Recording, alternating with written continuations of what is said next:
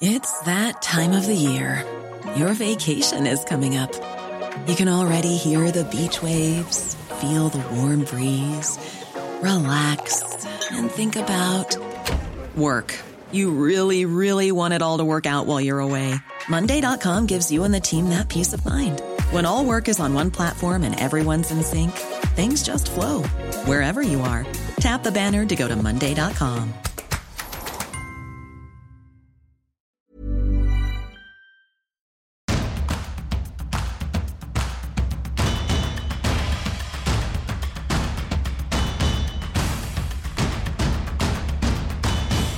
Bonjour à tous et bienvenue dans Tour d'Europe, votre podcast d'actualité sur le football européen. Je suis Cyril Morin, journaliste à Eurosport et je suis ravi de vous retrouver alors que le mercato est désormais terminé, alors que l'Europe va bientôt reprendre ses droits. On va retrouver nos meilleurs consultants en quatre coins de l'Europe et ce lundi, le programme est très chargé puisque le week-end a été animé. On commencera cette émission avec la Ligue 1 et Elton Mokolo et cette question où va l'Olympique de Marseille battu à Lyon dimanche soir?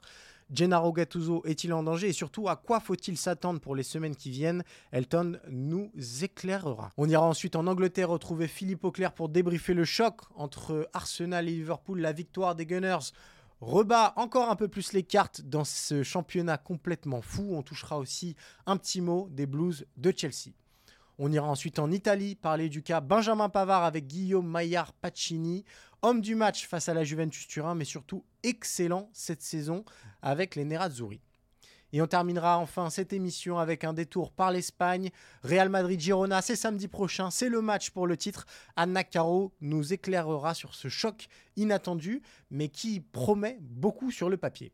Vous connaissez le topo, Tour d'Europe est à retrouver tous les lundis matins désormais en podcast sur les plateformes d'écoute. Il suffit de taper Eurosport FC dans votre barre de recherche. En bonus, vous aurez le FC Stream Team tous les vendredis. Et si vous préférez la vidéo, rendez-vous sur eurosport.fr et sur l'application pour retrouver les meilleurs moments de cette émission. Vous connaissez le menu, alors Tour d'Europe, c'est parti. Et allez, on commence ce tour d'Europe par la Ligue 1. On retrouve Elton Mokolo, notre spécialiste de notre championnat préféré, on va le dire. On, on va pas se cacher derrière notre petit doigt. Comment ça va, Elton? Salut Cyril, j'espère que tu vas bien. La trêve hivernale façon Bundesliga a fait énormément de bien, Ouais. mais on était quand même très impatient l'idée de reparler de la Ligue 1, surtout qu'on sort d'une belle journée. Ouais, on va, on va parler de tout ça. On parlera évidemment du. Et on débriefera cet Olympico et cette victoire de Lyon face à l'OM. Euh, parce qu'on ne s'est pas vu depuis longtemps, j'aimerais bien qu'on refasse un petit point au, classement. Le PSG est toujours leader, mais derrière. Il y a, je ne sais même pas combien d'équipes mettre dans le lot parce que finalement, euh, cette Ligue 1 est très serrée. De Nice à Marseille, il y a 10 points d'écart. Euh, il y a Nice, il y a Brest, il y a Lille, il y a Monaco, il y a Lens, il y a Reims et il y a l'OM. Allez, on va se mouiller d'entrée pour euh, la reprise de Tour d'Europe. Quelle équipe sera sur le podium?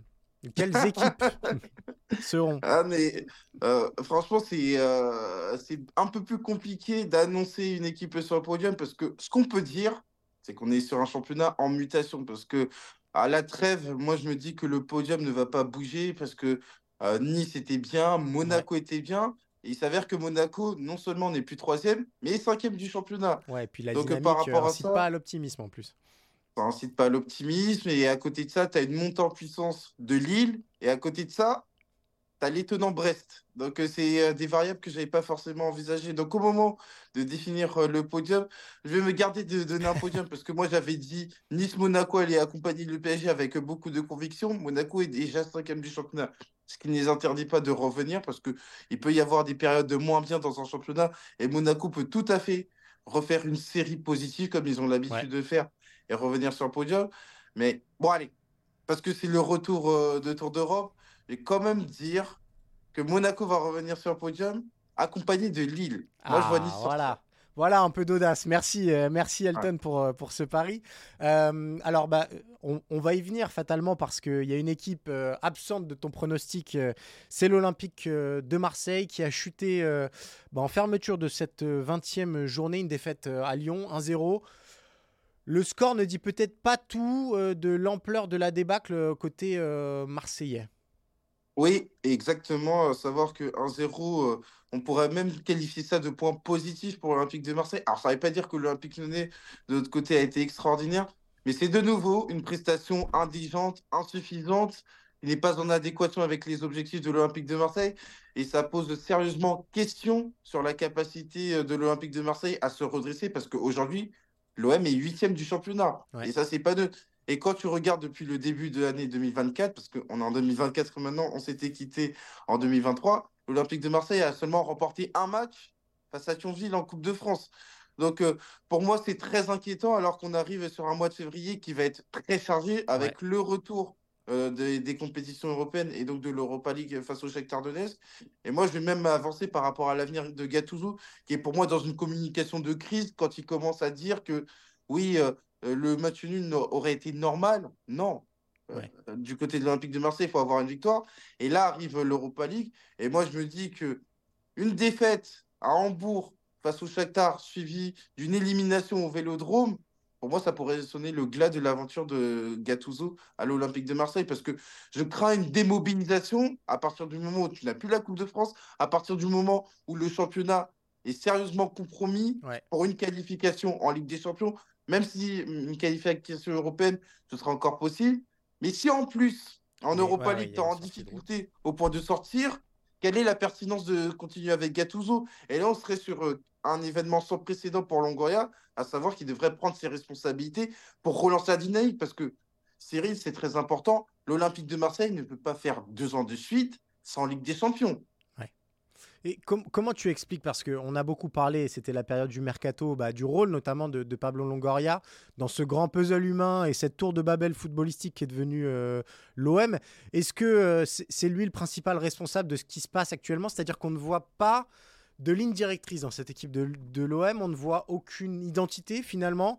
Et euh, on ne comprend pas bien ce que veut faire Gattuso de match en match. C'est un peu morne pleine en fait, tout simplement. Alors évidemment, la responsabilité de Pablo Longoria, elle n'est plus à démontrer parce qu'on ne comprend pas forcément. il y a un manque de visibilité quant, au projet Olympia. Et encore cet hiver, tu as sorti Renan Lodi qui est arrivé l'été dernier. Bon, pour le coup, c'était une opportunité de marché avec l'Arabie Saoudite qui a frappé à ta porte.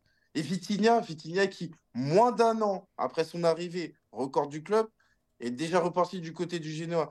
Ça interpelle. Maintenant, une fois qu'on a dit ça par rapport à Pablo Longoria, et Dieu sait qu'on en parle très souvent, euh, Gennaro Gattuso est arrivé avec euh, cette, euh, cette idée qu'il allait redresser l'Olympique de Marseille. Et je te dis redresser, quand Gennaro Gattuso arrive à l'Olympique de Marseille, l'Olympique de Marseille n'est pas en crise sportivement. Il faut bien insister là-dessus. L'Olympique de Marseille n'a plus d'entraîneur après des événements extrasportifs.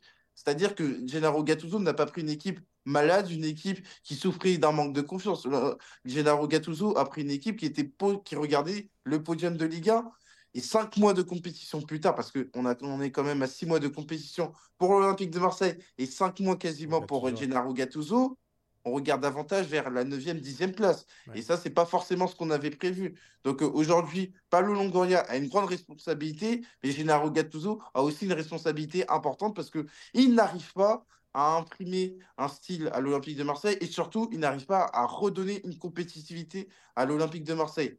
Autant l'année dernière avec Hugo Tudor, la victoire était le quotidien du côté de l'Olympique de Marseille, autant avec Gennaro Gattuso, la contre-performance est le quotidien de l'Olympique de Marseille. On va passer à l'autre Olympique euh, qui, pour le coup, euh, bah, s'est offert une sacrée victoire euh, dimanche, c'est l'Olympique lyonnais. alors, il y a désormais trois points d'avance sur le, premier barragiste, et le seul d'ailleurs, le seul barragiste de, Ligue 1. Est-ce qu'il faut. Est-ce que déjà, je vais te poser la même question qui a été posée à Alexandre Lacazette, pour toi c'est le match référence de l'Olympique lyonnais cette saison?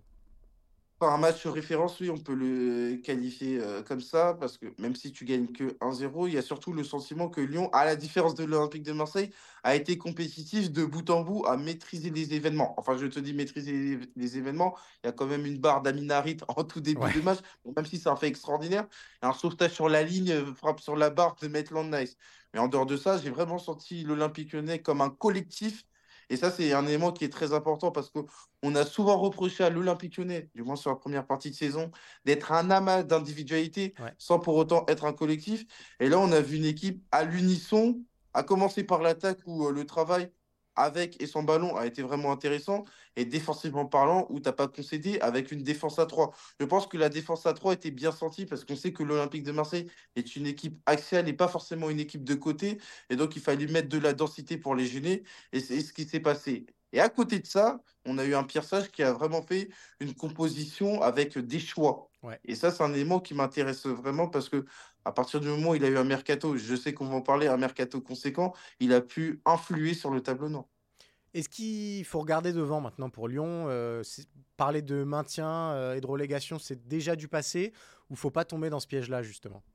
Non, carpe diem quand on parle de l'Olympique lyonnais. à savoir que l'objectif euh, reste toujours le maintien. Il y a seulement trois points par rapport aux barragistes. Mais ce qui serait très intéressant pour l'Olympique lyonnais, c'est de regarder devant justement pour s'éloigner du spectre de, la relégation. Et là, tu as quand même des matchs très intéressants qui arrivent. Bon, mercredi, c'est Lille en Coupe de France. À côté de ça, tu as le déplacement à Montpellier. Montpellier qui t'avait fait mal euh, ah à l'aller à, la maison. Ensuite, tu as un match euh, face à Nice. On sait très bien que le dernier souvenir d'un match Nice-Olympique Lyonnais dimanche soir, c'était les pires 0-0 de la saison. Donc, si tu arrives à faire 6 points, on pourra commencer à parler de redressement de l'Olympique lyonnais. On pourra se dire que l'Olympique lyonnais peut envisager de s'éloigner euh, de la zone de maintien.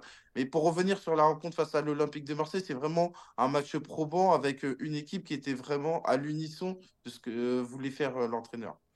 Euh, tu as parlé des choix de, Pierre Sage, tu me vois venir avec mes, gros sabots.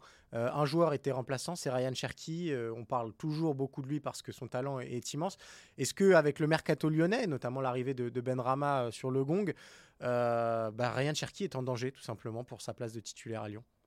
Ah bah oui, il est en danger, parce que je pense que Pierre Sage avait une communication qui était protectrice avec Ryan Cherky, à un moment où l'Olympique lyonnais n'avait pas encore enregistré ses recrues. Je fais référence à sa conférence de presse d'avant-match contre Rennes, où il était dans la calinothérapie. Là, à partir du moment où Pierre Sage a du choix, a de la consistance dans ses choix, il peut faire valoir la performance. Et notamment dans, des, dans un secteur où est présent Ryan Cherky. Et là, c'est une indication. Hier soir, Ryan Cherky ne rentre pas alors que l'Olympique lyonnais mène 1-0, ce qui est un contexte favorable pour Ryan Cherky. Donc, euh, Ryan Cherky doit prouver à l'entraînement, Ryan Cherky doit prouver en match pour être un joueur fiable aux yeux de Pierre Sage. Et le statut euh, d'enfant le statut de joueur formé au clone ne suffit plus parce que tu as quand même des joueurs de qualité qui sont arrivés, à savoir Victor Ban, Ben Rama, qui, sans avoir des passés dans des gros clubs, ont des passés dans des clubs européens qui sont quand même très intéressants. Donc, euh, hier, c'était quand même une sérieuse indication pour Ryan Cherky et même pour un Dejan Lovren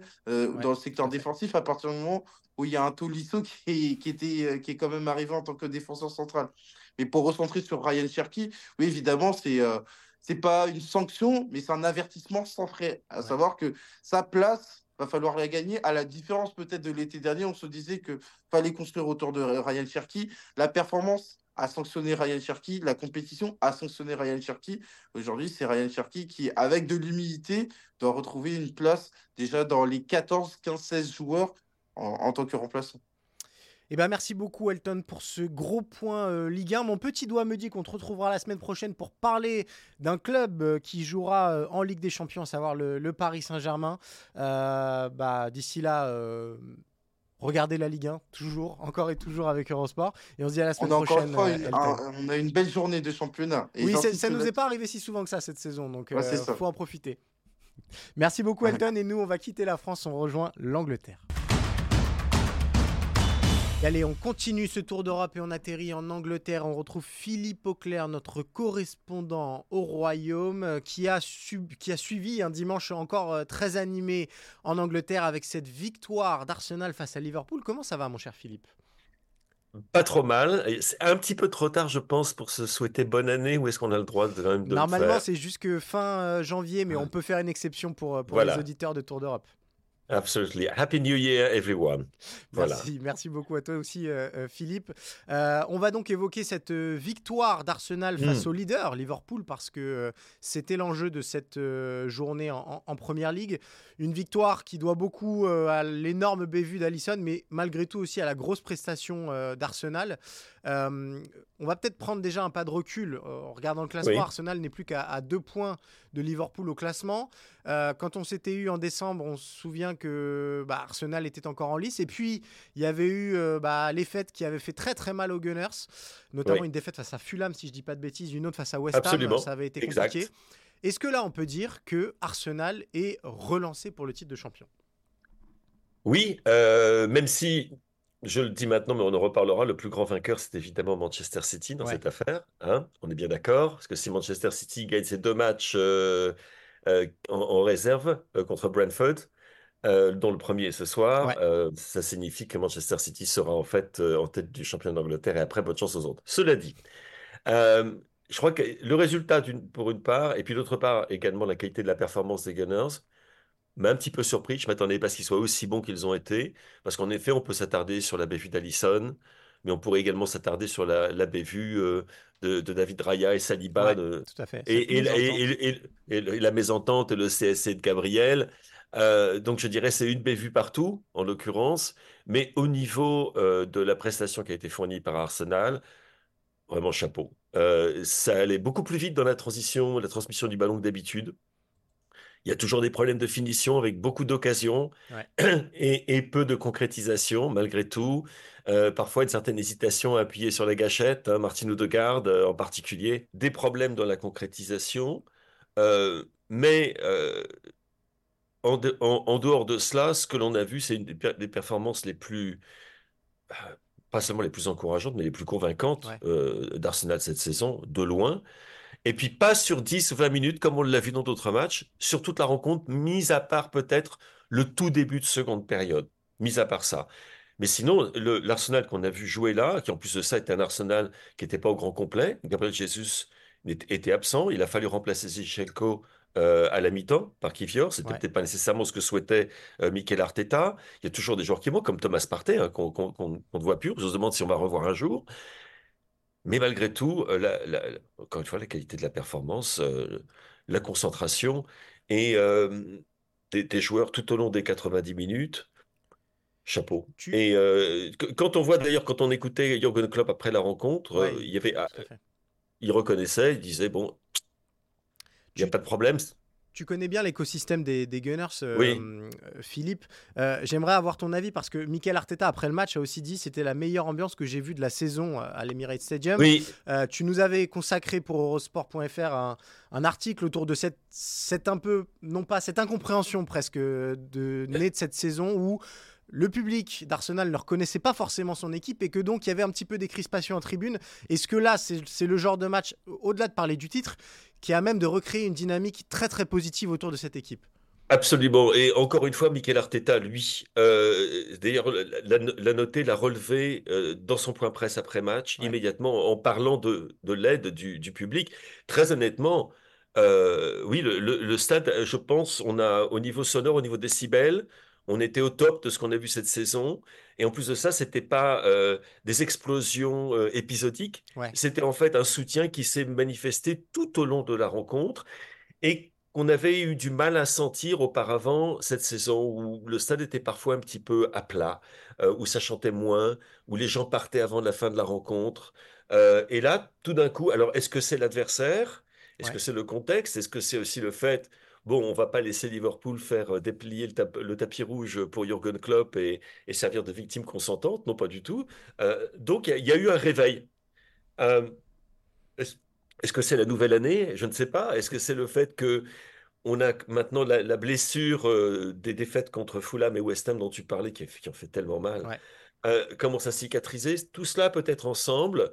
Euh, et, on a retrouvé en effet un public de l'Emirates chauffé à, chauffé à blanc, ou chauffé à blanc et rouge en l'occurrence, et qui a soutenu son équipe magnifiquement, euh, mais qui a aussi été payé de retour, je dirais. Les, joueurs ont immédiatement répondu.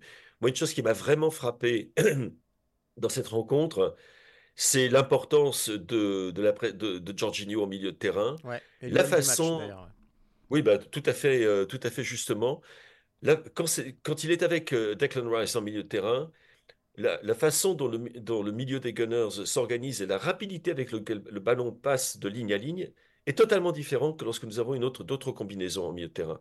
C'est un joueur tellement fin, tellement subtil, tellement élégant, tellement intelligent, qui certes est un petit peu lent. Je veux dire, Rice et, et Jorginho c'est pas vraiment euh, des flèches quoi, au niveau de, de, la rapidité sur le terrain, mais par contre, euh, au niveau de la rapidité de, de pensée, là par contre, c'est absolument formidable. Et, ce qu'on, et je pense que le, public a, réagi à ça aussi. Il a senti que les paroles qu'avait prononcées Arteta avant la rencontre, qu'il fallait entamer cette, cette, rencontre à 100 à l'heure, qu'il fallait vraiment, euh, comment dire, de, tout donner, y compris dans les prises de risque.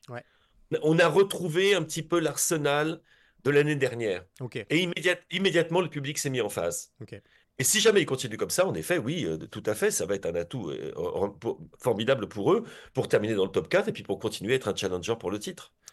Euh, eh ben, il y, a, une autre équipe qui est plus que challengeuse pour, pour le titre, c'est Liverpool, puisque Liverpool est encore euh, leader euh, après, malgré cette défaite. Il y a une actualité qu'on ne peut pas passer sous silence, c'est évidemment le départ de, de Jürgen Klopp, qu'on a appris il y a quelques jours désormais. départ de Jürgen Klopp en fin de saison. Est-ce qu'il y a le risque que euh, ce soit ces six prochains mois soient un petit peu une tournée d'adieu pour Klopp et que Liverpool verse un petit peu dans le romantisme et en oublie euh, bah, un petit peu ses obligations sportives. Alors euh, que Liverpool verse dans le romantisme, ça on va pas y couper. C'est Liverpool qui est une ville de, grosses émotions. les, les Scousers sont des j'allais dire, sont des Anglais. J'ai presque du mal à dire les Scousers sont des Anglais parce qu'eux ne se considèrent pas Anglais, se considèrent Scousers. Ok. Mais ce sont des gens dont l'émotion est à fleur de peau à Liverpool. Hein. Euh, et en fait, je pense que l'une des raisons pour lesquelles Jürgen Klopp a annoncé cette nouvelle aussi rapidement que, ce qu'il a fait, et qui dans d'autres circonstances aurait pu prêter euh, à, interrogation, disant est-ce que c'est vraiment la bonne chose à faire euh, Pas évident. Mais à Liverpool, je crois que l'idée pour lui, c'était justement d'atténuer le choc sur plusieurs mois, de faire en sorte que les gens prennent, prennent le pli et s'habituer à l'idée que cet homme, qui a été pour eux absolument tous, absolument tout, euh, allait s'en aller.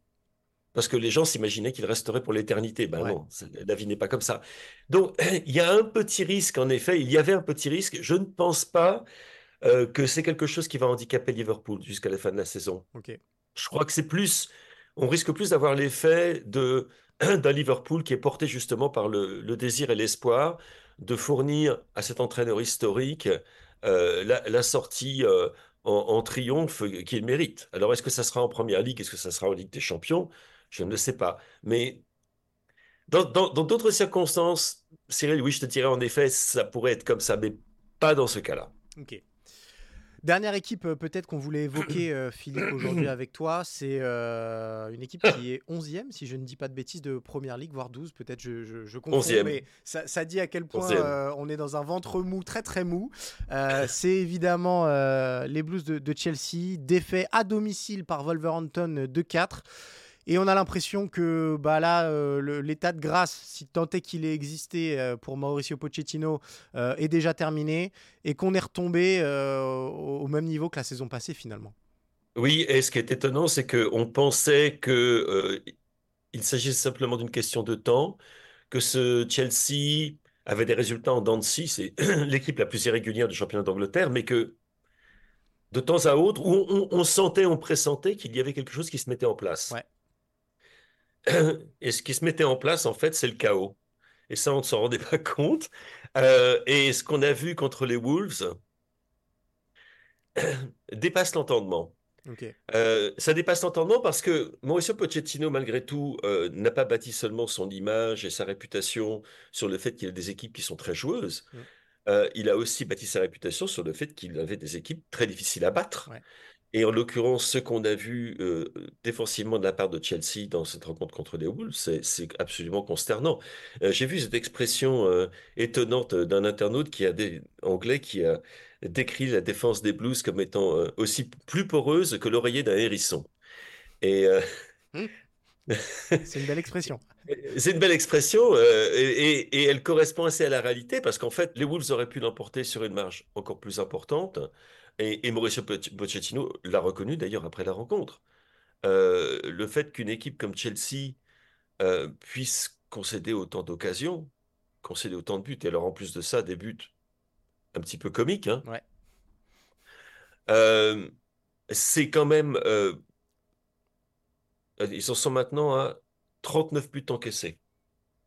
39 buts encaissés, ce qui signifie qu'ils ont encaissé plus de buts que Fulham, que Brentford ou qu'Everton, qui est dans la zone rouge. Bon, qui a eu des points de déduction, mais qui est dans la zone rouge.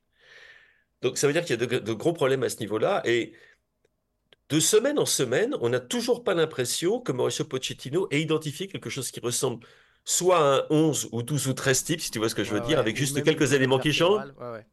on n'a pas l'impression. Et euh, d'une part, et, de l'autre, on a une impression même de plus grande fragilité que, que... Parce qu'on les sentait à un moment, on en avait parlé ensemble, on se disait, la qualité de leur performance est telle qu'on se disait, c'est un manque de bol, c'est euh, des, petits, des petits points de régla à régler. Et puis en l'occurrence, tu te dis, euh, mon Dieu, mais non, ça va bien au-delà de ça. Euh, les joueurs qui ont été recrutés, n'oublions pas quand même pour près d'un milliard. Ouais. Il n'y en a aucun dont je te dirais aujourd'hui, ça y est, il a fait son trou. Aucun. Euh, par contre, j'en vois beaucoup qui, euh, le trou, ils sont en train de le creuser pour eux-mêmes et pour leur équipe. Euh, je me pose la question, mais pourquoi est-ce qu'ils ont laissé partir Mason Mount, le pauvre vieux qui a disparu dans ce trou noir qu'est Manchester United? Je me dis, mon Dieu, mais que, que Rudiger leur ferait du bien en défense centrale. je me demande, mais pourquoi est-ce qu'ils ont laissé partir tous ces joueurs qui étaient à Chelsea depuis leur plus jeune âge qui formaient un, groupe de, un vrai groupe de blues. Et tous sont partis? Et ils ont voulu faire du passé table rase. Et la conséquence, c'est ce que l'on voit aujourd'hui. Euh, Mauricio Pochettino, au passage, n'est pas en danger. Il n'y a aucune rumeur de départ, de limogeage, etc., qui, euh, qui circule en coulisses. Donc il va rester là. il va rester là à se, à se gratter la tête aux côtés de son ami Jesus Pérez sur le banc de touche et, au centre d'entraînement. Et il a dit il va falloir qu'on essaie de autre, il va falloir qu'on essaie autre chose.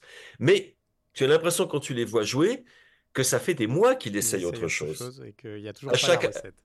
Et non, il n'y a toujours pas la recette, il n'y a toujours pas l'équilibre. Par contre, il y a toujours les, les, les, résultats qui tombent et qui font que Chelsea, en effet, est aujourd'hui 11e du championnat d'Angleterre. Et puis Chelsea euh, jouera mercredi euh, en FA Cup sur le terrain de Aston Villa. C'est pas forcément un déplacement euh, agréable à faire euh, en ce moment.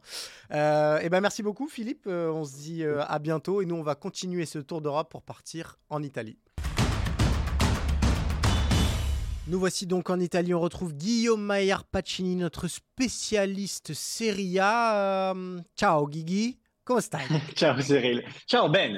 Ben, ben. On va faire quand même la passion français. Hein, oui, oui. Et on parlera pas de Sinner non plus parce que euh, ça fait une semaine, il faut que vous le sachiez.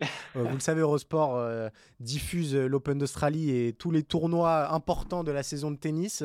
et évidemment, bah, Guillaume est devenu fan de tennis sur la semaine écoulée avec le titre de, de Yannick Sinner à Melbourne. On va parler football quand même, rassure-moi Guillaume.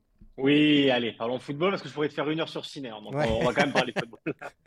Euh, une petite image peut-être euh, déjà pour commencer ce, petit débrief euh, italien. Tu vas nous parler d'un Français qui marque encore et qui brille encore. Écoute, bonne nouvelle pour vous, Cyril, en France, parce que l'euro quand même se rapproche lors du 24 et il y a un certain Olivier Giroud qui performe toujours autant. alors on rappelle qu'il est en fin de contrat avec l'AC Milan, c'est pas du tout euh, ce qu'il va faire en, fin de saison. Il y a quand même l'hypothèse d'un départ euh, libre du côté de la MLS. Mais en attendant, en Serie A, c'est 11 buts, c'est 8 passes D. C'est toujours titulaire à l'AC Milan qui est, qui est troisième, malgré on va dire, quelques turbulences euh, au niveau des résultats et, des prestations. Mais on a Olivier Giroud qui, malgré son âge, malgré le fait qu'il bah, se rapproche quand même des 40 ans, il est plus si loin dans deux ans, et ben il est toujours aussi performant et, voilà, c'est quand même une, bonne nouvelle pour Didier Deschamps à, quelques mois de l'Euro. On a vraiment un Giroud qui est toujours euh, dans une forme exceptionnelle avec, avec Milan. L'autre bonne nouvelle pour euh, Didier Deschamps, euh, Guillaume, c'est la performance d'un homme dimanche soir lors du choc entre l'Inter et, la Juventus, remporté par l'Inter 1-0 c'est Benjamin Pavard, élu homme du match. Euh, la, Gazzetta lui a donné la note de 7, euh, qui était la meilleure note euh, dans l'édition du jour. Avec ce, commentaire, le mérite sur le CSC de Gatti lui en revient. Il provoque sa chance en s'aventurant dans la surface sans demi-mesure. Un match total. Il a aussi été très bon défensivement. Raconte-nous un petit peu son, match, tout simplement. Écoute, bah, son match, c'est à l'image de son début de saison, c'est-à-dire bah, de sa première partie de saison. C'est un joueur vraiment qui, défensivement, alors tu le sais, il veut jouer dans l'axe. Euh, alors il est axial droit dans la défense à 3 de, de Simone Inzaghi. Et on, retrouve un Benjamin Pavard vraiment euh, voilà, à son prime. C'est-à-dire qu'il s'est parfaitement intégré à l'Inter, il s'est parfaitement intégré au mécanisme de, de Inzaghi dans le 3-5-2 en, en, central droit. Et vraiment, c'est un joueur qui a pris un niveau, euh, un niveau impressionnant à l'Inter. Les supporters en sont fous. Ça ressemble un peu à Marcus Thuram, puis on avait fait déjà, on avait déjà parlé dans d'autres d'Europe. Et c'est un peu pareil, sauf que là, on repasse en défense. Et voilà, il rentre. Alors, le, premier but, c'est un CSC de, de Gatti, mais, il est, il est, dans, la surface. dans la surface. Exactement. impressionnant. Et, et c'est ça sa force, c'est-à-dire qu'il arrive à se projeter, il arrive à, à, amener du danger malgré le fait qu'il soit axial. Donc, euh, il bénéficie d'une liberté que, que US Inzaghi qui lui plaît. D'ailleurs, il a parlé dans l'après-match, il lui disait, mais moi en Italie, c'est un championnat très tactique, mais je m'éclate ouais. parce que j'apprends beaucoup de choses et, euh, et je retrouve mon niveau, mon niveau d'antan. Euh, mais on a vraiment un, un, joueur qui, voilà, qui a atteint un niveau exceptionnel. Et tu parlais de la note de la Gazzetta. Moi, j'ai regardé un peu les notes dans les autres quotidiens. Et dans la Repubblica, qui est quand même le quotidien quasiment le plus lu en Italie, c'est un quotidien généraliste. Euh, C'était inscrit euh, Pavard est à San Siro depuis six mois, mais on a l'impression qu'il y est né. Et okay. en fait, c'est un peu ça le sentiment qu'en Italie, c'est-à-dire qu'il est à l'Inter depuis six mois et on a l'impression qu'il est depuis une vie tellement il s'est intégré, tellement il s'est euh, peaufiné dans ce, dans ce collectif et dans cet environnement. Tu me confirmes que on a oublié totalement Milan Skriniar qui est parti voilà. et, et, que, et que bah, Benjamin Pavard a pris sa place. Euh, je crois qu'il est, il est à 14 victoires sur 18 matchs avec l'Inter. Et puis surtout, tu l'as dit, sa note moyenne dans la presse, elle est à 6,5 sur la saison. Ouais, euh, il, ce qui est, ce qui est très bien. Il, n'est jamais mauvais en fait, c'est ça euh, le, le, le, secret de Pavard. Ouais, alors, alors 6,5, c'est c'est très bien parce qu'en Italie, alors on ne fera pas le débat oui. maintenant, mais la moyenne est de 6 sur 10. Ouais. Donc crois-moi que 6,5 de moyenne, c'est déjà très bien. On rappelle que l'Inter est, est, première, elle a battu la Juve, donc elle s'envole quand même vers son 20e Scudetto. On rappelle qu'elle prend pas de but, euh, donc euh, c'est une équipe vraiment qui, qui, est lancée. Et Pavard, il y a aussi pour beaucoup. Ouais. Euh, et Skriniar, honnêtement, Cyril, plus personne ne le connaît à l'Inter. Ouais, ouais. On a complètement oublié son existence. Voilà, on a regardé ce qui se passait forcément un peu à, au PSG. On voit bien que bon, voilà, aujourd'hui il est blessé, mais on va dire que la première partie de saison de, de Skriniar n'était pas non plus euh, au niveau, on va dire. Donc donc non, Pavard l'a fait clairement oublier. Et, et si l'Inter aujourd'hui euh, est première avec mérite et avec logique, parce que honnêtement, il n'y a pas photo sur les, les, prestations pardon, ouais. qu'elle euh, qu délivre en, en Serie A et pas que, elle a gagné la Super Coupe. Voilà, Pavard est pour beaucoup, il a fait, il a fait son trou. Et on rappelle aussi, Cyril, que l'été dernier, alors ça a été long hein, comme transfert à, ouais, à, à, se définir parce que le Bayern n'avait pas forcément mieux lâché, Tuchel non plus. On voit bien qu'aujourd'hui, il y a quelques problèmes aussi en défense au Bayern. Et l'Inter avait tout fait pour leur coûter 30 millions d'euros hein, de transfert. À l'époque, vu de France, paradoxalement, on pouvait se dire Ouais, Pavard 30 millions, euh, c'est un peu beaucoup pour le joueur ouais. Il est devenu, on va dire, ou, voilà, sur la pente qu'il avait pris dans sa carrière. Et aujourd'hui, à l'Inter, on s'est dit Mais quelle affaire on a fait okay. en prenant Benjamin Pavard? On a un joueur qui est expérimenté, qui, voilà, qui, qui apprend aussi encore beaucoup malgré bah, le fait qu'aujourd'hui, c'est un joueur quand même qui a du bagage, hein, qui, ouais, qui, arrive ouais. du Bayern. Donc, euh, donc non, vraiment, c'est. C'est vraiment son meilleur rôle en fait dans une défense à 3. Je, ouais. te, je te coupe, Guillaume, mais j'ai l'impression que c'est aussi ça un petit peu le débat qu'il touche et que là, il est à mi-chemin entre euh, latéral droit euh, qui se permet des aventures dans la surface comme face à la Juve, mais aussi très sérieux défensivement. On l'a vu notamment à hauteur d'un retour impressionnant face à, à Vlaovic. Bah, c'est ouais, ce que je disais, la liberté dont il bénéficie. Parce qu'à côté de lui, tu as Cherby voilà, qui ne bouge pas, qui est central, tu as Bastoni de, ouais. du côté gauche. Mais c'est vrai que si Pavard a autant incité ces dernières années pour devenir central, euh, pour jouer dans l'axe et surtout l'axe droit, c'est aussi pour jouer cette liberté qu'il a. Tu le vois sur le premier but, il se projette parce ouais, qu'Inzaghi lui laisse cette liberté-là. Euh, et, et, vraiment, tactiquement, il se régale en Italie. Donc, euh, voilà, moi, je suis assez curieux de savoir ce que fera Deschamps ouais. euh, à l'Euro. On parlait de, de Giroud à l'Euro, mais il va falloir aussi parler de Pavard parce que Pavard à l'Inter, aujourd'hui, l'Inter Cyril est clairement l'une des meilleures équipes en Europe. Ouais. On a déjà parlé, toi et moi, dans le Tour d'Europe. Et, et, Pavard, aujourd'hui, vraiment, euh, voilà, c'est un joueur qui, qui, a pris une dimension assez dingue. Et voilà, Deschamps, je pense qu'il le voit parce qu'on sait que Deschamps suit forcément euh, voilà, ses joueurs français. Rien n'est étranger euh, à Didier Deschamps. Hier, hier, Cyril, à San Siro, il y avait, euh, il y avait Thuram, évidemment, Lilian ouais. Thuram dans les tribunes pour suivre Marcus. Euh, mais je pense que Deschamps aussi pourrait l'appeler pour savoir comment ça se passe avec Pavard à l'Inter. Donc, donc non, on a une Inter un peu Frenchy qui se dessine et, et on a un, un, taulier comme Benjamin Pavard vraiment qui, qui a été élu logiquement euh, homme du match hier lors du choc contre, contre la Juve. Taulier, homme du match. Ça te correspond parfaitement, Guillaume. Tu es l'homme du match de, cette, euh, de ce Tour d'Europe euh, qui est de retour. Merci beaucoup, euh, Guillaume, pour ton intervention. Merci, On va quitter l'Italie et on va désormais terminer avec l'Espagne. Et allez, on termine ce tour d'Europe par le soleil espagnol. On retrouve Anna Caro, notre spécialiste de la Liga. Comment ça va, Anna Ça va très bien et toi? Bah écoute, ça va. alors avant de, d'évoquer l'actualité espagnole et notamment le, le match presque le match pour le, titre euh, qui se joue samedi prochain entre le Real Madrid et, Girona. Euh, on voulait évoquer aussi avec toi une actualité qui a touché le FC Barcelone la semaine passée, c'est l'annonce du départ de, Xavi qui fait un petit peu euh, une Luis Enrique version 2017, à savoir annoncer son départ pour peut-être remobiliser son, vestiaire. Est-ce que c'était inévitable à tes yeux? Je pense que c'était une belle issue, on va dire, parce que on l'a vu ces dernières semaines, c'était quand même très compliqué pour le Barça. Et euh, là où Xavi, euh, par exemple en novembre, euh, parlait d'un problème d'état d'esprit, d'un problème de d'aide physique, le fait qu'on soit bah, là fin janvier avec toujours les mêmes problèmes au Barça, peut-être que lui-même se rendait compte qu'il n'avait pas toutes les solutions pour faire revivre ce, ce, Barça. Il est arrivé dans un Barça très très très compliqué, il le sait, il le répète très souvent. Et je pense qu'il a aussi du mal à supporter toutes les critiques. Il faut savoir aussi qu'en interne, c'est pas forcément très joli. Enfin, il y a, y a, évidemment euh, certains qui prêchent pour Xavi, d'autres contre Xavi.